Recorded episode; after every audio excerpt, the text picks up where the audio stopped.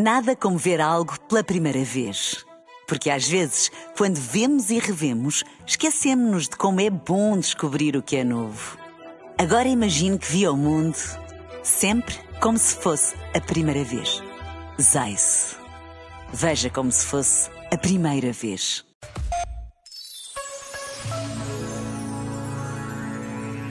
Num dos domingos deste verão, o Papa Francisco disse-nos: Entrar no projeto de vida que Deus nos propõe requer restringir o espaço do egoísmo, reduzir a presunção da autossuficiência, baixar a estatura da soberba e do orgulho, vencer a preguiça para atravessar o risco do amor, mesmo quando envolve a cruz.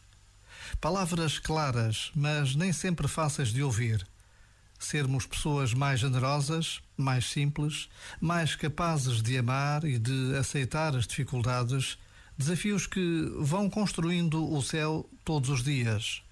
Por vezes, basta a pausa de um minuto para intuirmos o que realmente desejamos ser, um dia de cada vez, todos os dias. Este momento está disponível em podcast no site e na app.